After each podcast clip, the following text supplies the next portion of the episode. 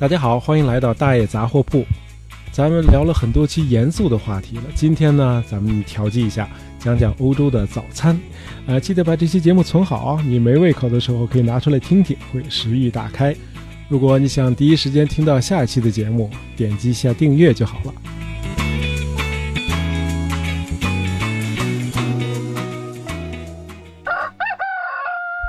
从哪说起呢？呃，先说说分类吧。欧洲早餐一般分为英式和欧陆两种，即所谓 English breakfast 和 Continental breakfast。相比之下呢，这个英式早餐品种稍微丰富一些，这个大爷深有体会。呃，上一次赴欧呢，就是陪我女儿一起去英国，啊，在那里领略到了什么叫 traditional English breakfast。就光是鸡蛋就好几种，像什么荷包蛋 （poached egg）、煮鸡蛋 （boiled egg），还有煎蛋 （omelette）。呃，其实，在咱们中国，这个鸡蛋也是早餐的必备品。这大概和历史有关。无论是中国还是西方，都经历了非常漫长的这个农业社会。那会儿呢，家家都自个儿养鸡，而母鸡呢都是早上下蛋的。新鲜的鸡蛋肯定比放了好几天的要好吃。就所谓 “the fresher the egg, the tastier it was”。英式早餐的另一大特色呢，就是肉类食物比较多。呃，火腿呀、咸肉啊、香肠啊，据说在十九世纪的一个英国工人家庭，早餐桌上都是有 ham 和 bacon 的。另外呢，呃，还有各种的这个谷类食物，包括这个面包啊、麦片儿等等。再有就是各种饮料，像什么呃橙汁啦、咖啡啊、茶呀、牛奶。呃，和气候湿冷有关，英式早餐的食物一般都是热的，不光是这个。ham、bacon 这种肉类啊，甚至西红柿都是烤熟了之后切成半块，放在加过热的这个盘子里头。和英式相比呢，这个欧陆早餐相对就比较简单，主要是供应热饮，一般都是咖啡、茶、热巧克力，还有各种美味可口的面包，比如像德国的这个 Brot、Toast Brot、Brötchen，还有南德地区的这个 Zemmel，然后呢配以这个黄油、奶酪、果酱等等。因为和这个英式早餐呢越来越趋同，所以在德国的早餐桌上，这个火腿、培根、香肠也很常见，但是一般都是冷盘。其实从字面上就能读出这两类早餐内涵的迥异。比如德语早餐叫 Frühstück，它其实是一个缩写形式，全称应该是 Das Frühmorgens gegessene Stück Brot。就是早上吃的那个面包，听上去既朴素又健康，而英语的早餐 breakfast 就显得有点贪婪了。breakfast 是由 break 和 fast 两个词组成的。这个 fast 这个名词呢，可不是快的意思啊，它是斋戒的意思。这德语的斋戒也是这个词，但通常是用复数形式 fasten。呃，斋戒是什么意思呢？就是不吃东西，就是从昨天晚上九点到今天早上，我一直都没进食，因此呢，我是处于一种斋戒的状态。好，现在到了早上了，我要 break that fast，所以早餐呢就叫 breakfast。那既然已经开戒了，那怎么能就光吃点面包、黄油、果酱呢？使劲招呼吧！为此呢，英国人在十九世纪末期还发明了早午餐 brunch，这个词就是把 breakfast 和 lunch 结合起来，专给那些 late risers，就是起得晚的人。这个德语呢叫 Spätaufsteher，给这些人准备的。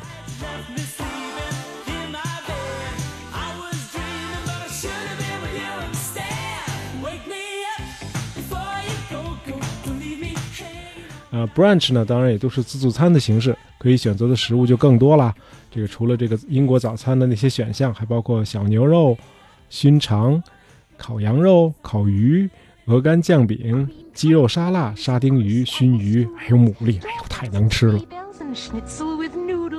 wild geese that fly with the moon on their wings these are a few of my favorite things 总之这个早餐大吃一顿这一流派呢显然是主流观念那大量学者都提出呃多吃早餐能够提高人的认知能力德语叫 cognitive fähigkeiten 而且还能提高你的记忆力而且还有利于减肥据说早上吃得饱可以保证长时间不饿，这样呢，其他几顿就可以少吃了。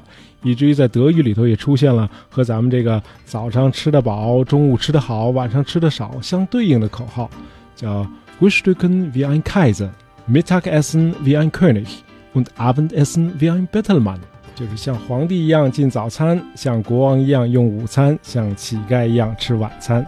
其实这种说法没什么根据。这热量的高低在三餐里怎么分配，其实意义不大。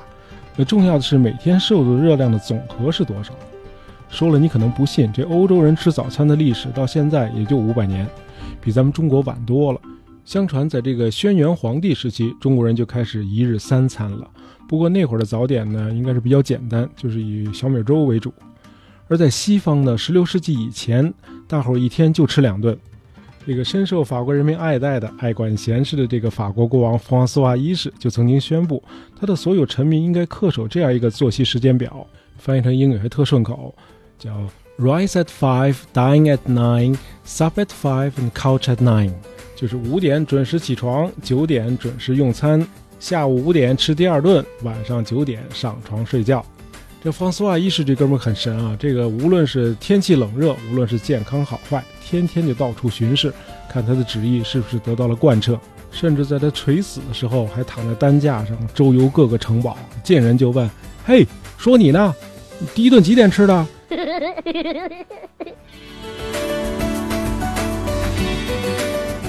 在海峡对岸的这个英格兰也是一日两餐，呃，第一顿呢是上午十一点，叫 dinner。傍晚那顿呢叫 supper，听上去有点怪哈，因为现在晚上那顿正餐呢才叫 dinner 是吧？跟那以前完全不一样。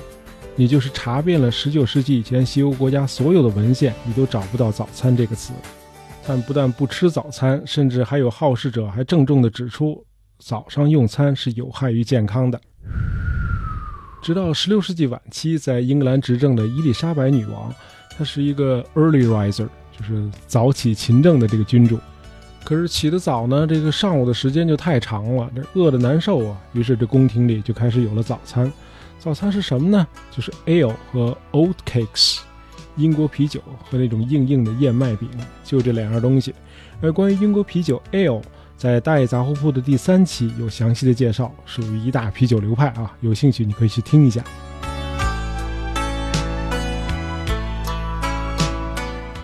好，在欧洲早餐的第一次普及，可能还得感谢荷兰人。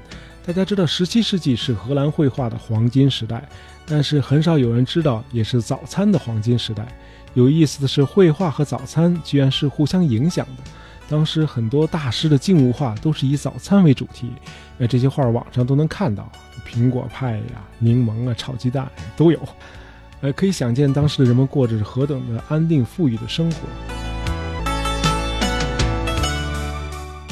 到了这个工业革命时期，早餐文化再次回到英伦，哎，就是咱们前面一再提到的丰盛的一塌糊涂的 English breakfast。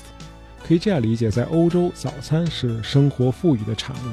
早餐是一天中的第一顿饭，当然有时候也是一个人一生中的最后一顿，the last meal。呃，二战期间，这个美国在危险战区作战的时候，比如说在这个太平洋攻占日本占据的那些岛屿的时候。通常都会给海军作战队的官兵们安排一顿 battle breakfast 战役早餐，一般都是由牛排和炒鸡蛋组成。呃，二十多年后，这个传统呢被拓展到了太空飞行。尽管宇航员吃了这么沉重的一顿大餐之后，在发射升空迅速的体验失重状态，其实并不舒服。那不管你有可能再也回不来了。没办法，传统是一种习惯，而习惯呢是人的第二天性，your second nature。吃早餐就是你的 second nature。